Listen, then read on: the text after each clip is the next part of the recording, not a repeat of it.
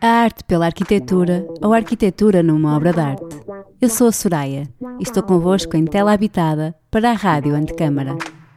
Começo por vos anunciar o convidado de hoje, Manuel Aires Mateus, que na verdade dispensa quaisquer apresentações. Dirige o notável Ateliê Aires Mateus, conhecido por todos.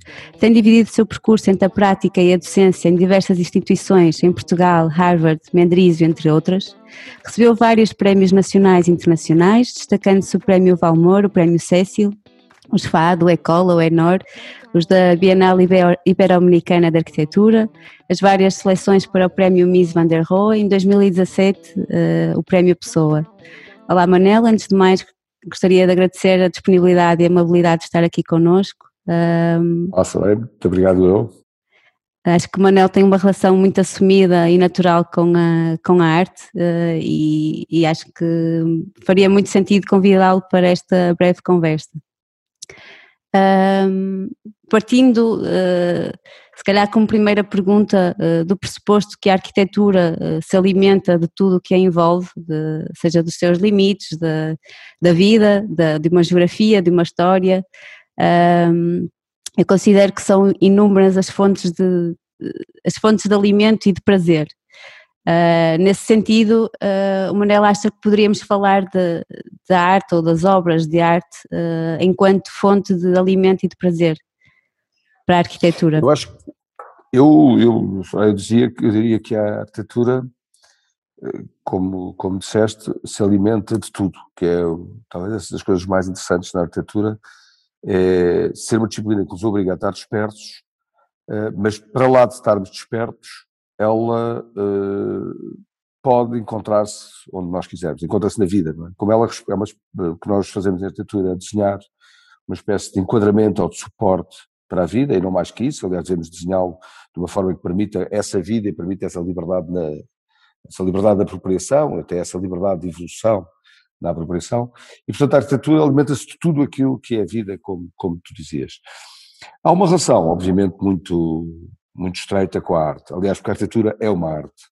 Ao contrário das outras artes, não é uma arte acabada. Se nós olharmos para os escultores, para os pintores, são peças que, uma vez acabadas, estão acabadas, têm essa relação. Embora se possa discutir se a verdadeira relação ou a verdadeira essência da obra não é a relação entre a obra e cada um das pessoas que a visita, digamos, podemos dizer que é uma obra que está acabada, ou será, será imutável. O caso da arquitetura é uma obra em suspensão, é uma obra que está preparada para ser acabada pela, pela, própria, pela própria vida. Uh, depois tem obviamente uma relação, eu acho que muito particular com, com as outras artes. Com algumas delas, uh, obviamente de uma forma muito direta, pintura, escultura, fotografia, cinema, enfim, no fundo quase todas elas. Uh, e há uma coisa que eu admiro muito na arte, que é uma necessidade muito grande de precisão, não é? Quando nós olhamos para a obra de um, um escultor, por exemplo, nós percebemos que aquilo tem que ser exatamente aquilo, não é? que há uma, há uma necessidade que seja de uma, há uma necessidade de precisão, de assertividade muito, muito grande. Que muitas vezes a arquitetura se defende, não é? Se defende uh, o programa, é o, dinheiro, é as condições legais, enfim, estes contextos que de facto a fazer arquitetura é muito, é muito complexo, uh, mas os arquitetos defendem-se muito. Uh, e eu acho que a arte nos ensina que não há nada para defendermos, porque a arquitetura alimenta-se dos problemas como uma fonte de energia, não é? Nós, o que é, tudo o que é para nós, digamos, Uh, tudo o que é para nós um problema é uma fonte de possibilidade de exploração. Portanto, nós devemos olhar para cada limite, para cada problema, como uma, uma possibilidade. E, portanto, devemos ser tão precisos quanto qualquer outro dos nossos colegas artistas. Mas nós alimentamos muito disso, alimentamos muito de ver essa precisão que existe nos outros, nos outros artistas, que normalmente também é mais fácil de reconhecer do que a precisão que se encontra na arquitetura. E, portanto, eu acho que é uma, fonte muito grande uh, de inspiração, toda essa, digamos, essa precisão e essa liberdade que foi construída através uh, da arte. Quando, quando o Manel estava a referir uh, que, no fundo, uh, a escultura tem que ser exatamente aquilo e que a arquitetura, por vezes, se pode. Ou seja, tem mais constrangimentos. Eu lembro-me sempre de uma. Uma vez ter ouvido o Pedro Cabrita Reis dizer que, que tinha uma, uma relação, se calhar, mais afetiva com a arquitetura monumental e totalitária, porque porque ela é completamente despojada de, de qualquer interesse que não seja o da ritualização de um poder, não é? E que, que no fundo é quando a arquitetura uh, uh, tenha a, a oportunidade de trabalhar sob um ponto de vista mais ideológico. Uh, ou seja, é mais focada uh, num problema específico sem, sem se dispersar nestas, nas, na legislação, no programa, no que seja. Não, essa frase do Pedro Caleta Reis, que eu também já tinha ouvido e da qual gosto muito, acho que nos fala dessa ideia da arquitetura de superar para lá das suas condições. É? E isso é uma frase muito interessante, mas é uma frase que abre caminho para uma condição mais rica. É? Se nós pensarmos isso não é, que, que não é só necessário na arquitetura monumental que isso existe, e se nós pensarmos que a arquitetura responde a, não responde a funções diretamente, serve-se das funções, nós estamos a chegar a esse ponto novamente, não é? Portanto, nós temos muita ideia que a arquitetura responde a um programa. Mas o que é extraordinário é que toda a nossa experiência nos ensina que nós não temos que responder a um programa, nós temos que responder também àquele programa, também tem que servir para aquele programa. E, e esta ideia de que a arquitetura supera para lá de um programa é também, vejamos, uma, um ensinamento europeu, se nós quisermos. Não é? Portanto, a Europa está cheia de edifícios que, com centenas e centenas de anos que já foram tudo, não é? Já foram tudo, já foram conventos, estações militares, hospitais, eh, faculdades, agora são hotéis, e superam esse tempo porque superaram a sua ideia de função. Portanto, elas poisam para lá de qualquer função como suportes de uma possibilidade. E a arquitetura tem que ser feita neste contexto. A arquitetura não pode ser limitadora e a arquitetura funcional eh, é uma arquitetura limitadora porque serve diretamente uma função. Eh, serve para aquela função. E a arquitetura também tem que servir para aquela função, mas é um princípio de uma história que tem que ser mais longa a arquitetura é, é, tem esse lado da permanência, da sua grande ambição é permanecer. Ao permanecer, ela tem que ser uma construção de uma base de liberdade para, para a vida acontecer, é? porque senão a arquitetura é, um, é, uma disciplina que tem que se reinventar ao lado do massacre dos últimos anos, ou das últimas dezenas de anos, em que foi tida como uma atividade visual. Não é? Estamos, tivemos muitos anos nesta ideia de que a arquitetura era imagem, não é? A arquitetura é imagem, imagem, imagem, imagem. E a arquitetura, o que não é a imagem, a imagem é o resultado. A arquitetura é vida, é suporte de vida. Há tempos eh, vi, vi um documentário do, do Chilida e ele dizia no final uma coisa lindíssima que era uh, que no fundo um, a prática uh, torna-se completamente livre ou plena quando uh, se liberta de qualquer contorno ou formalismo uh, e que as coisas mais bonitas são as que não se veem e termina com uma uma frase em que diz que nós não vemos o vento, não é? Vemos as nuvens a passar, assim como não vemos uh, não vemos o tempo, vemos as folhas das árvores a cair. Ou seja, o que, o que, o que se pretende ou o que é mais bonito de alcançar está nesse nesse lado mais invisível, ou se calhar mais. Uh... Sim, sim, sim. Não, eu não conseguiria dizer isso de uma forma mais bonita eh, que a Soraya disse agora, com a frase, com a frase porque é, é, exatamente isso. Nós. Uh, a realidade é tão rica, não é? Uh, que é quase infinita.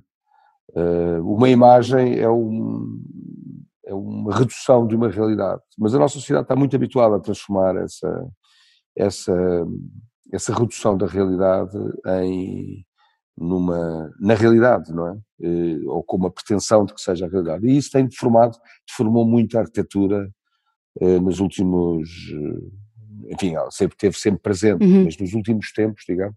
Sim. Voltando um bocadinho atrás, quais são os artistas que, que comovem o arquiteto Manuel Aires Mateus? Ui, essa seria uma lista quase uh, infinita, não é? Eu, depende, depende muito daquelas coisas que nós vamos, vamos uh, descobrindo, não é? E, mas a arte, a arte muitas vezes uh, é porta de entrada, não é? E eu, eu por exemplo, eu, eu não sendo, obviamente, eu depois responderei a essa pergunta, um dos artistas que eu, eu prefiro, por exemplo, eu, eu, contaria uma história da, da minha infância que tem a ver com a arte. Eu lembro-me que a, a, nossa mãe nos obrigava, era o termo, a irmos ao, ao Gulbenkian ver ballet. Enfim, imagina-se o que é, não é? Miúdos todos na rua, não é? E chegava de irmos para o ballet. Enfim, era, tinha, era o seu momento, digamos assim. E eu lembro que nestas, numa destas idas, uh, fomos ver uma, um balé da companhia do Cunningham, que já não dançava, era, tinha uma idade, mas que passou no fundo do palco a andar. Ele passou a andar e aconteceu uma coisa extraordinária. Eu passei a gostar de ir ao balé. Mesmo, já outra, da companhia da Gulbenkian, já não estamos a falar de voltar a ver aquela grande companhia, que era a companhia do Cunningham. Mas, Mas porque ele, ele apareceu? Porque ele me abriu, a peça abriu, ele abriu, enfim, lembro-me particularmente dele, da passagem dele, porque foi uma coisa estranhíssima, não é? no meio de uma peça, não é? O Cunningham passava a andar, não é? E toda a gente ficou, porque as pessoas sabiam o que era, eu não sabia, não tinha ideia nenhuma, portanto, eu, para mim foi uma experiência completamente de surpresa. Mas o Cunningham abriu-me a possibilidade de gostar de balé. Que eu até lá não gostava, não? É? aquilo era um sofrimento atroz. Mas abriu-me essa porta, era muito miúdo e aquilo de repente para mim foi assim uma espécie de relação. E muitas vezes a arte cria-nos esse, esse espanto, esse, uh, essa, enfim, essa, essa condição única, não é? Como uh, ver uma exposição do Richter, a pessoa fica uh, um, até um vídeo daqueles que ele faz, até alguns vídeos que são, são lindíssimos, não é? E, e a pessoa fica, é uma coisa, uma coisa, deslumbrante da própria tradução da possibilidade humana, não é? A pessoa fica com outra crença na, no homem, não é? Ou, enfim, ou do Freud, não sei, estou a falar de assim, artistas Sim. que uh, sou, quando descobre o Freud, uh, é também uma coisa absolutamente mas, mas, por exemplo, o Freud é pela carga mais, não, não, diria dramática, mas é hum, potente, não é? Não sei dizer de outra forma. Não, é... o, Freud, o Freud tem uma forma, exato, tem uma forma, o Freud tem uma forma que a mim me agrada imenso. Ao contrário do, enfim, o Richter é a expressão, para mim, o que é de extraordinário no Richter é a capacidade de transformar o mundo em pintura tudo é pintura. Ele pintou de todas as maneiras, todas as coisas. E cada coisa que ele quer fazer de novo, ele transforma em pintura, transforma uma espécie de limite de uma condição, e portanto aquilo é uma coisa quase. Uh, quase sem limite, não é? Essa possibilidade de ele dizer que a pintura pode ser tudo, toda a vida pode ser transformada em pintura. E isso no, no, no, no Richter é, é maravilhoso. No Freud, é aquele impacto nos transportar imediatamente para fora de todas as nossas possibilidades de compreensão, não é? Que é tão violento, é? Que, não, que, nos põe em causa, não é? E isso é sempre uma, quer dizer, porem-nos em causa, porem-nos em confronto com alguma coisa, é, uma, é o melhor que nos podem fazer, claro. não é? nos obrigam a, a revoltar, não é? obrigam a, obrigam-nos a ter uma posição, é? Isso é uh, uh, maravilhoso. Portanto, estes dois pintores, diria que são assim, não sei, diria contemporâneos, enfim, embora obviamente o Freud tenha morrido, uh, mas que são os pintores que a mim comovem mais, mas como limite, porque podíamos passar sim, aqui sim. Uh, dias a falar do, do, que fosse. Mas eu não sei, hoje talvez trouxesse para aqui, de, de, estávamos a falar de arquitetura,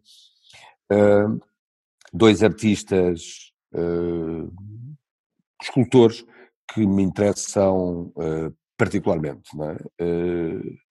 particularmente por razões que são mais ou menos óbvias, é? Uh, um é o Serra, é? o Serra tem esta, esta obsessão da precisão e a obsessão da intervenção no espaço, portanto, gerando, gerindo todo o espaço através de elementos que coloca, não é? E o, e o, Serra tem esta coisa, ele tem um texto, também me fascinou uma vez, não sei onde é que eu li, qualquer exposição, não sei, em que ele uh, falava da sua infância e que dizia que uma vez tinha ido com o pai, que, fa, que fazia barcos, não é? E o pai, e tinham visto lançar um, um, um barco para dentro d'água, não é? E ele tinha visto aquelas centenas, não sei, milhares de toneladas, não sei quanto é que pesa um barco, não é? Aquela coisa pesadíssima toda em ferro, entrar dentro da água e de repente flutuar. E que isso para ele tinha sido um choque. Eu compreendo esse choque, não é? Que é, é como surpreender o mundo por dar-lhe uma nova dimensão. E o Serra tem essa capacidade, não é? Nós temos esta.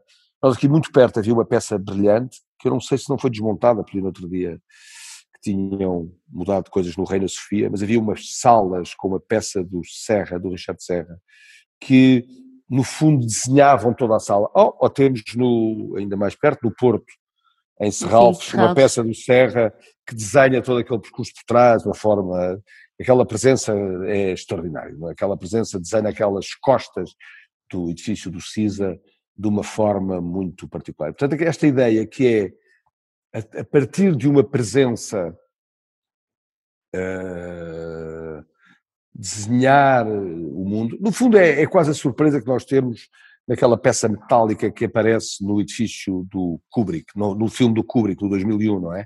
Aquela peça metálica que aparece e de repente o mundo é desenhado. Enfim, ali há um contexto cinematográfico, neste contexto da escultura acontece o mesmo, não é? Há uma espécie de suspensão transformada a partir da, da peça do, do Serra. E, e, ele fez isso e tem, aliás, um trabalho fortíssimo, em que teve, até foi contestado em, em, alguma, em algumas intervenções, até nos Estados Unidos, que foram muito contestadas. E sim, acho que foi em Nova Iorque, não é? Sim, sim, sim, umas coisas, umas praças e tal. Mas, e isso aí, digamos, para o trabalho da arquitetura, é fortíssimo. É? Essa ideia dessa infinita precisão da presença do corpo físico e da maneira como ele modela uh, o espaço Sim. e o vazio, não é?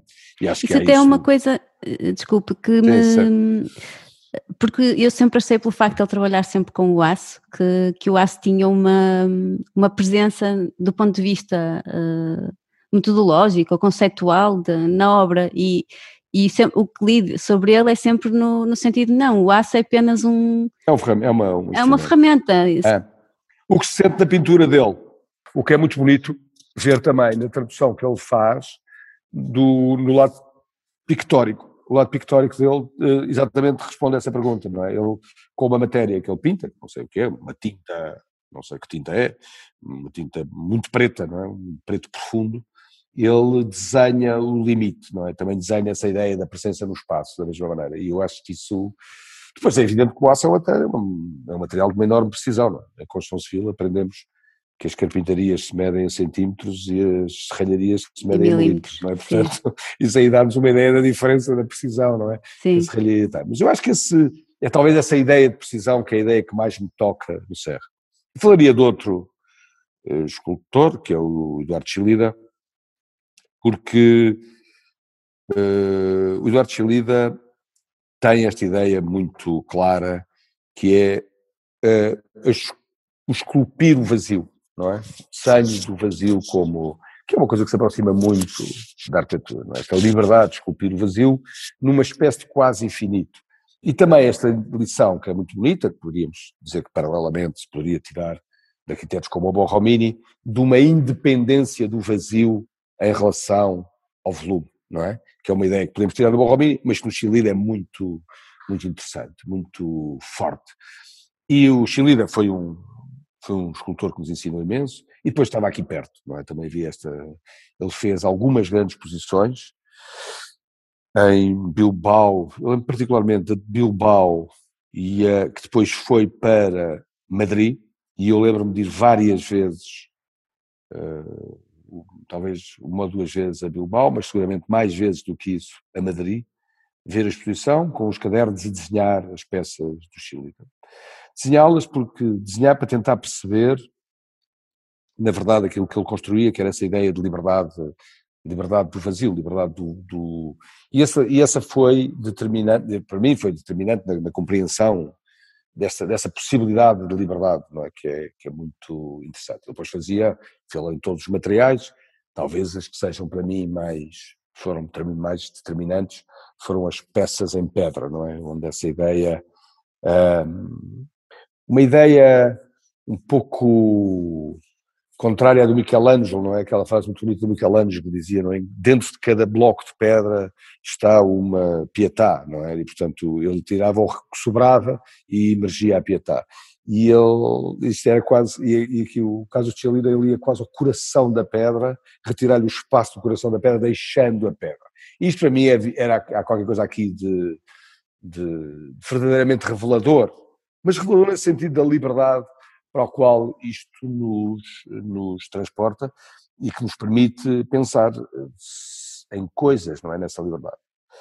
Também foi um, um autor que, por exemplo, eu tenho aquela peça nunca construída uh, do Montanha Tindaia, que era escavar uma montanha numa ilha espanhola para criar um, enorme vazio que seria o monumento, seria esse monumento ao vazio, que tem umas entradas de luz nos ângulos lindíssimas, enfim, é uma peça teórica, enfim, embora se tenha dito que não era construível por motivos económicos, na verdade é uma peça uh, tecnicamente impossível de construir, mas que é uma peça que nos abre, não é? Que nos abre uma ideia de liberdade em relação ao espaço extraordinário. E eu lembro, era um exercício que fazia, fizemos no escritório, mas também algumas vezes com alguns alunos, que era estudar a maneira como se abria aquela, aquela luz, porque aquilo há ali uma liberdade de negativo que é, que é muito forte, não é? Muito especial, não é? E, portanto, diria que estes dois, dois, dois escultores, para ser assim prático, eh, próximos. Eh. No caso do, do Chilida, uh, eu também acho, uh, gosto muito dos desenhos dele. Desenhos, ou ah, não sei se podemos sim, dizer pinturas, sim, não é? Sim. Essa questão também, essa questão do, do cheio e do vazio também está muito na, na, nessa procura que ele tem com, com os desenhos. E de alguma forma, eu não sei se, se o Manuel também pensa isso, mas uh, os Ares Mateus enquanto ateliê usam muito esta, eu acho que são quase tipo, ou pelo menos eu interpreto como guiões de, de obra, do início ao fim, não é? Uh, estes desenhos mais conceituais de preto e branco que uhum. não deixam que, que a ideia conceitualmente se disperse. Um, ou seja, eu consigo uh, olhar para os desenhos de Chilida e ver uma planta ou ver um corte. Ou, uh, e acho que isso é bonito quando depois quando vejo os vossos desenhos, de alguma forma. Uh, não, isso é, não, isso é verdade, isso é, não é cedo, isso é uma, isso é uma verdade. Quando nós andámos atrás destas, destas uh, exposições, andámos à procura disso, não é? Embora, digamos que a nossa representação preto e branco nasceu desse sentido operativo, não é? Que era assim, em cada escala olhar para o que nos interessava, desenhar o limite e resultar uh, um vazio, não é? Portanto, desenhar os vazios a partir do, do, do, do, marcar o limite de uma forma mais forte, porque no fundo isso é a realidade da arquitetura, não é? Nós, nós no fundo em arquitetura uh, centramos-nos a desenhar o vazio construindo o limite desse vazio, não é? Portanto, construindo o cheio, não é? é? Portanto, o que nós construímos é o cheio, o que nos interessa é o vazio, não é? Sendo de uma forma muito, muito simples, eh, simples, digamos. Mas no caso do Chile nós fazíamos exatamente isso, nós andámos atrás dessa ideia, exatamente o que ele fazia, não é? Portanto, e, e falavas há pouco dessa obra gráfica, no Chile, que é extraordinário, é que a obra gráfica dele muitas vezes destaca-se naquilo, começam a ser layers desenhados tantos uns por cima dos outros, que são esculturas, não é? Portanto, passa da bidimensionalidade para a tridimensionalidade na própria representação bidimensional, digamos assim. Portanto, há, há ali um confronto, há ali uma continuidade entre o que é gráfico, o que é, o que é, e o que é escultórico muito, muito, muito grande, não é? Que é muito interessante. Sim, e ele, ele tem até formação em arquitetura. Um, acho que no início, sim, depois não gostava nada da arquitetura e. Sim, e foi fazer arquitetura. Foi fazer arquitetura. É? Exato, mas eu acho que a, a, escultura dele é muito. Não sei se isto se pode dizer corretamente, mas eu diria que a escultura dele é muito arquitetónica é. nesse. Mas nesse há muitos sentido. escultores muito arquitetónicos, não é? Uh, há sim. muitos escultores. Uh, realmente muito, e cada vez mais, É? se nós pensássemos em Portugal, a Fernanda Fragateira é muito arquitetónica, o Carlos Nogueira é muito arquitetónico, mesmo o próprio Croft também é muito arquitetónico, portanto estamos a falar já de três escultores que são muito arquitetónicos hoje no nosso contexto português, não é? E eu acho que é óbvio que da mesma maneira que a escultura, as artes influenciam a arquitetura, a arquitetura sempre foi uma profunda influência de todas as artes, não é? Eh, não há, não houve, não há aqui uma quer dizer, não é dissociável, não é, não é, não é dissociável. É, este crescimento, na verdade, é curioso, dá-se sempre muito em, em bloco, não é? Há muito, uh, os grandes períodos em que a arte, nós quase que sentimos a arte evoluir, é? Estamos em Viena, no final do 19, estamos em Paris, em determinada época, estamos em Nova York, nos anos 60, nós sentimos a arte evoluir, sentimos. E há sempre grandes escultores, grandes pintores, grandes arquitetos e grandes poetas, e, grandes, e, e este caldeirão que é a cultura não é, as coisas não são dissociáveis, as são expressas é, de formas distintas, mas não são dissociáveis. Nós estamos a ver o mundo uh, a crescer no, a crescer bem, não é? O mundo às vezes também cresce muitas coisas mal, mas estamos a ver assim, os lados em que o mundo cresce bem são feitos nestes grandes períodos também explosivos, em que todas as artes se confundem, todas as artes se somam, não é? Todas, eh, e que é, e que é muito poderoso, não é? Que é muito poderoso. Sim, essencialmente esta coisa de ir beber aqui e ali, não é? De, de nós uh, sentimos necessidade de sermos uh, se calhar influenciados não é a palavra certa, mas de sermos contaminados partilhar. com. Sim, partilhar, sim. exato. Sim, é uma partilha, é uma partilha, aqui é uma partilha, é uma partilha mesmo, é uma partilha. Nós somos.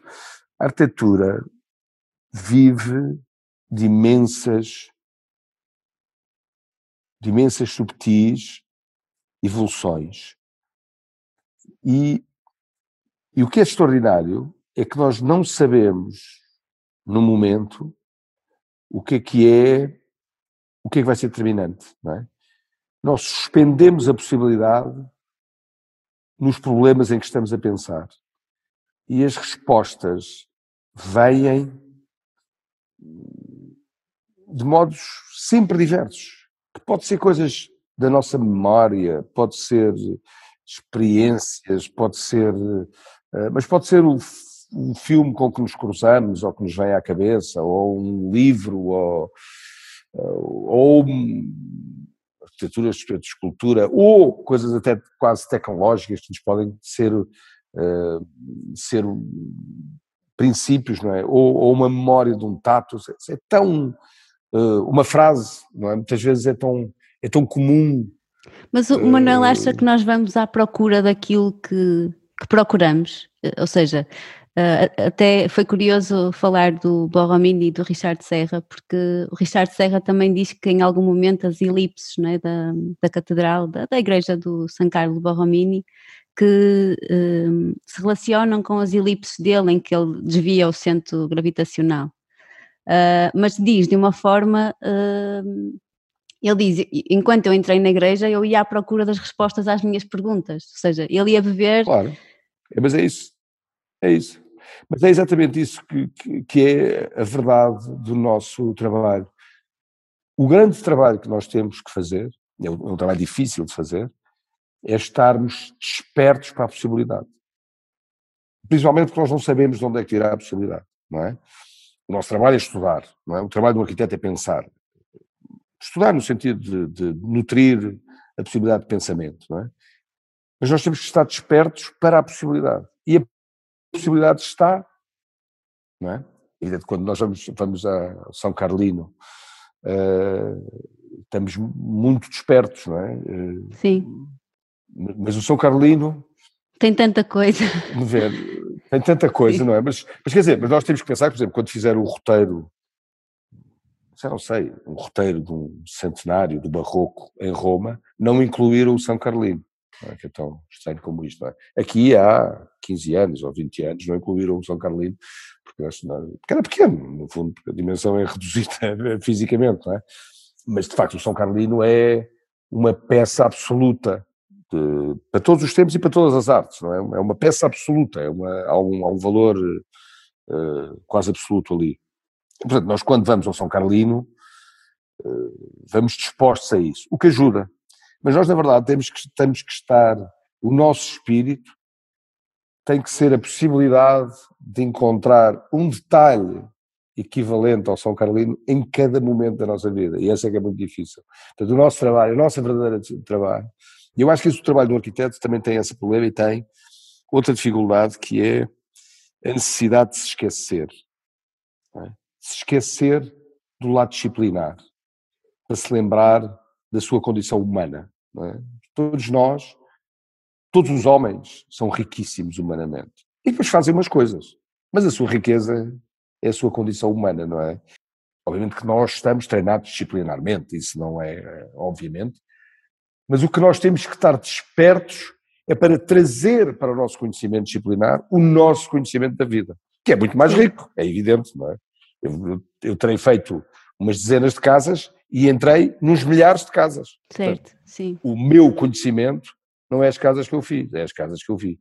É? As casas que eu experienciei, sim, sim, sim. não é? E, portanto, esta ideia é uma, é uma esta possibilidade de nós estarmos em suspensão na vida para recolhermos aquilo que nos, que nos interessa, aquilo que nos move, é que é, na verdade, na verdade fundamental, não é? Nós não podemos, não podemos usar o que sabemos disciplinarmente. Ou seja, resumindo, seria assim: se eu fizer o que sei, sou medíocre. Eu tenho que fazer o que não sei. Eu tenho que procurar o que não sei. Eu não posso fazer o que sei. O que sei seria uma repetição do que eu tenho, e isso não tem nada a ver com a arquitetura, que é o espírito único, o espírito. Numa casa, a verdade da procura impressa na construção de uma casa é muito mais bonita que um conhecimento disciplinar. Mesmo que tenha erros, essa procura oferece-nos uma outra dimensão que o conhecimento disciplinar não oferece, não, não, não nos traduz, não é? Sim. E eu acho que isso é que é essencial para um arquiteto, é esta possibilidade de nos mantermos, nos mantermos em suspensão para a possibilidade, Sim. não é? E, e, não estarmos agarrados a uma ideia eh, disciplinar, uhum. não mas nesse sentido de, de, nos mantermos abertos, no fundo, à, à, experiência ou a qualquer coisa que vamos vendo, um, também acho que um, já ouvi o Manel contar uma história muito bonita uh, de uma obra do Silvio Meireles.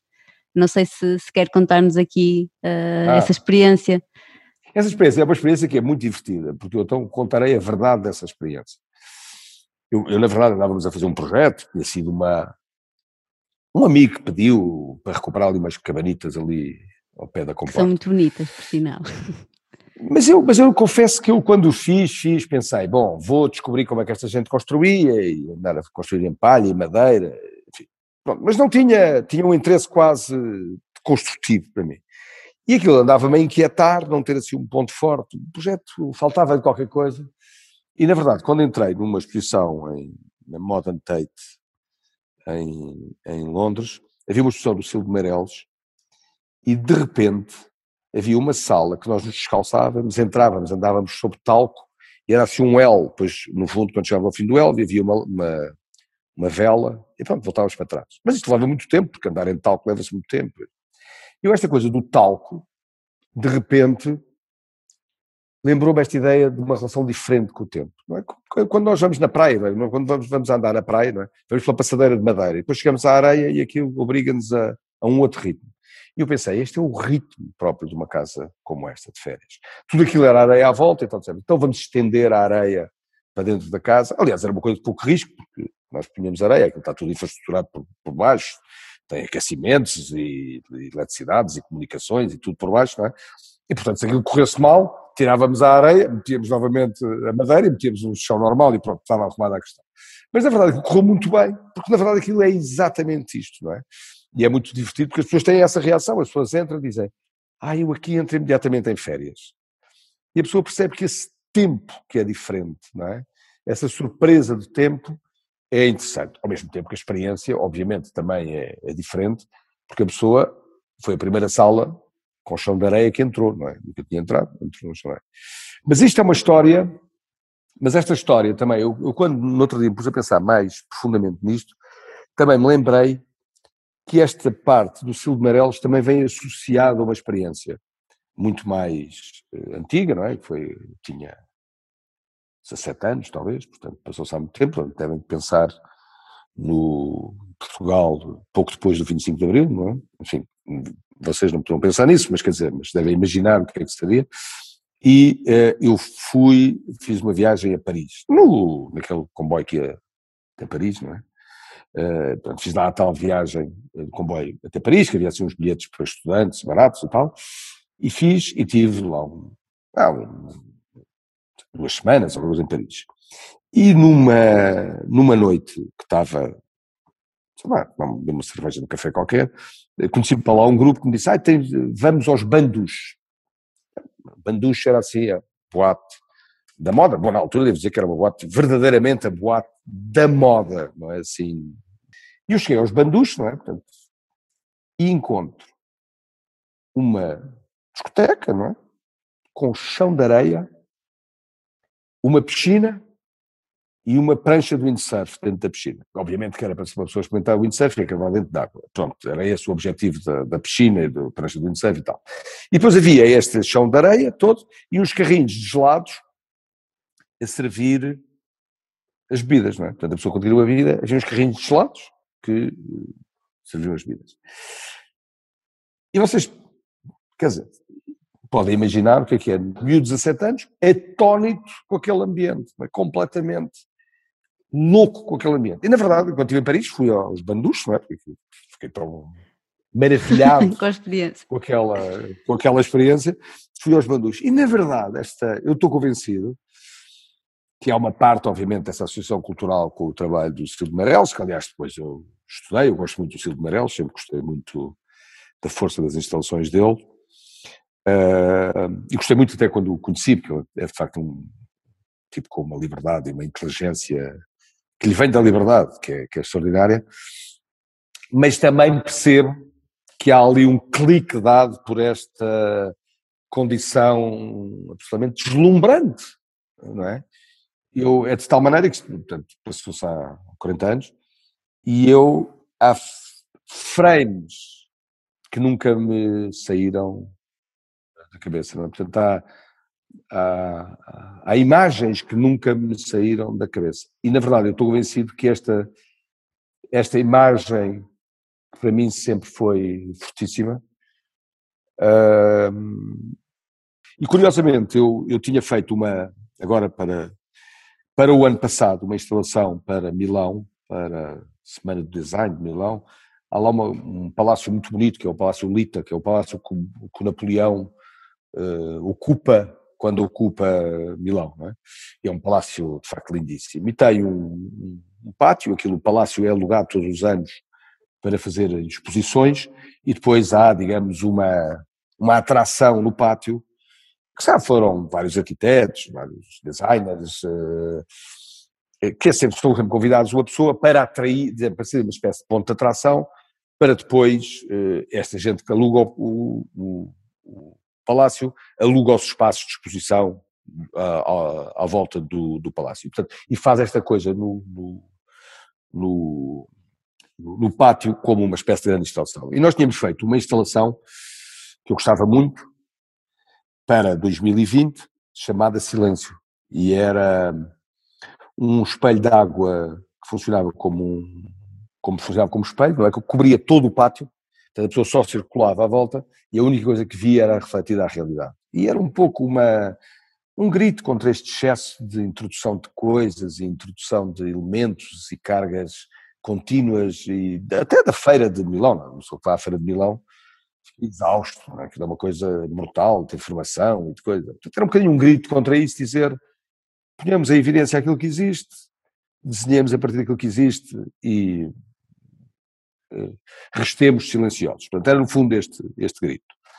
E agora, pronto, em 2020 não aconteceu, por razões de da pandemia, e agora uh, acontecerá, estou a, acontecerá em 2021. E curiosamente, os organizadores telefonaram-me a dizer: não, não sabemos, uh, percebemos esta muito bonita, esta peça do silêncio, mas nós agora não queremos silêncio. silêncio estamos fartos. e eu percebi, quer dizer, há um instinto, não é? Que a pessoa diz: ok, eu de fundo, de fundo, continuo a querer silêncio. É? Exato. Uh, acho que é das grandes dificuldades que nós temos e das coisas que nós mais necessitamos é de silêncio. Mas percebo não é? que não é o momento do silêncio, não é? O momento novo, o momento como momento. E então, na verdade, eles puderam perguntar-me, então o que é que fazemos? E eu pensei, não sei, não sei, não é? E de repente, pensei, é óbvio, o que, é que eu vou fazer é óbvio. Vou encher aquilo de areia da praia, meter o meu carrinho de gelados e meter uma barraquinha para fazer arquitetura, não é? Vamos abrir uma barraquinha de praia, um carrinho de gelados e encher aquilo, porque para mim essa é a imagem da festa. Exato. Nunca, nunca traduzi tão bem a ideia do prazer de uma festa como traduziu nos banduchos há 40 anos. E nunca foi batida por nenhuma outra eh, festa, nesse sentido, obviamente nesse sentido da surpresa, não é? Para mim foi tal surpresa que fiquei, ficou, ficou marcado. E então, no fundo, vou repropor essa experiência uh, que no fundo vem ligada a esta ideia do, do, da casa, obviamente, e do, do Silmarela, mas vem, tem a ver com esta raiz muito clara nesta experiência muito radical, que eu confesso que quando comecei a fazer a casa do Chão de Areia, não a tinha como consciência, não é? E depois, quando estava a trabalhar, é que comecei a fazer, comecei a andar não do Silmarel só para a frente, mas do Silmarel também para trás, para chegar aos bandus. Mas eu acho que isso é bastante, acho que é bastante interessante, porque no fundo é como se nós tivéssemos um arquivo de, de memórias, de afinidades, de, de, referências com obras, neste caso, e de repente há qualquer coisa no projeto que vai, vai buscar isso, não é? E nós Sim. nem sempre é consciente, mas é, é, é um exercício. Mas essa liberdade, também é uma liberdade, essa liberdade exatamente de fazer isso, de ir buscar, de ir atrás, de fazer o que quisermos, é muito interessante. Ao mesmo tempo também é muito interessante, nós pensávamos neste exemplo, que é uma coisa que eu, que eu também gosto, que é a pessoa ir buscar uma referência claramente cultural, uma referência que tem a ver com copos, não é? E pô-los no mesmo valor, quer dizer, a vida é feita disso, a vida é feita, é feita de tudo ao mesmo tempo, e o, interesse é essa ideia de caldeirão. As coisas não têm, e isso era uma, é uma, é uma coisa muito curiosa para os arquitetos, é que nós não usamos aquilo que nos influencia de uma ordem, de uma forma organizada, é? Nós usamos a história com uma enorme liberdade, é? Nós vamos buscar em 1950 aos egípcios, ou barroco, ou tanto faz, vamos, usamos a história, usamos a teoria da forma mais livre possível. Mesmo é que temos que usar a vida e as coisas da vida desta mesma forma, com esta liberdade. Portanto, não há cronologias, não há geografias, não há, há, há possibilidades de experiências para a qual nós temos que estar uh, E, não, e esta ideia de não hierarquizar, não transformar, não é muito é para nós muito muito forte. A grande dificuldade para te, para te explicar, a grande dificuldade que eu sinto hoje é não me deixar uh, não me deixar preencher pelo lado disciplinar. Ou seja, eu não quero deixar-me preencher pelo lado disciplinar. Eu não quero, eu não quero ser, eu não quero ser escravo uh, daquilo que sei disciplinarmente. Eu quero manter-me com a liberdade de poder continuar à procura na vida de coisas que me interessam e que me possam permitir uh, andar aos saltos nos, uh, nos projetos. Isto não quer dizer que eu não estudo a disciplina todos os dias, não é? Isso obviamente que sim, mas não posso deixar preencher totalmente por isso, porque não, não tenho, o meu maior espaço tem que ser a suspensão para essas possibilidades que eu não sei de onde é que, de onde é que vêm, de onde é que, do, do, como é que acontecem, como é que, como é que se podem uh, descobrir em cada dia, não é? Sim, acho que terminamos super bem. um, porque é muito esta deixar no ar, não é? A arquitetura enquanto inquietude ou enquanto suspensão é uma imagem muito, muito bonita e muito forte. Acho que foi bonito. Muito bem. Olha, então muito obrigado. Muito obrigada, gostei mesmo, acho que foi uma conversa mesmo bonita. Eu também. Uh, obrigada. Muito bem, Deus. obrigadíssimo. Até breve. Até breve então. Até breve. Obrigado. Este episódio tem a produção de Francisco Petrucci. Tela Habitada integra a programação da Rádio Antecâmara. Acompanha-nos através do website, das redes sociais e do Spotify.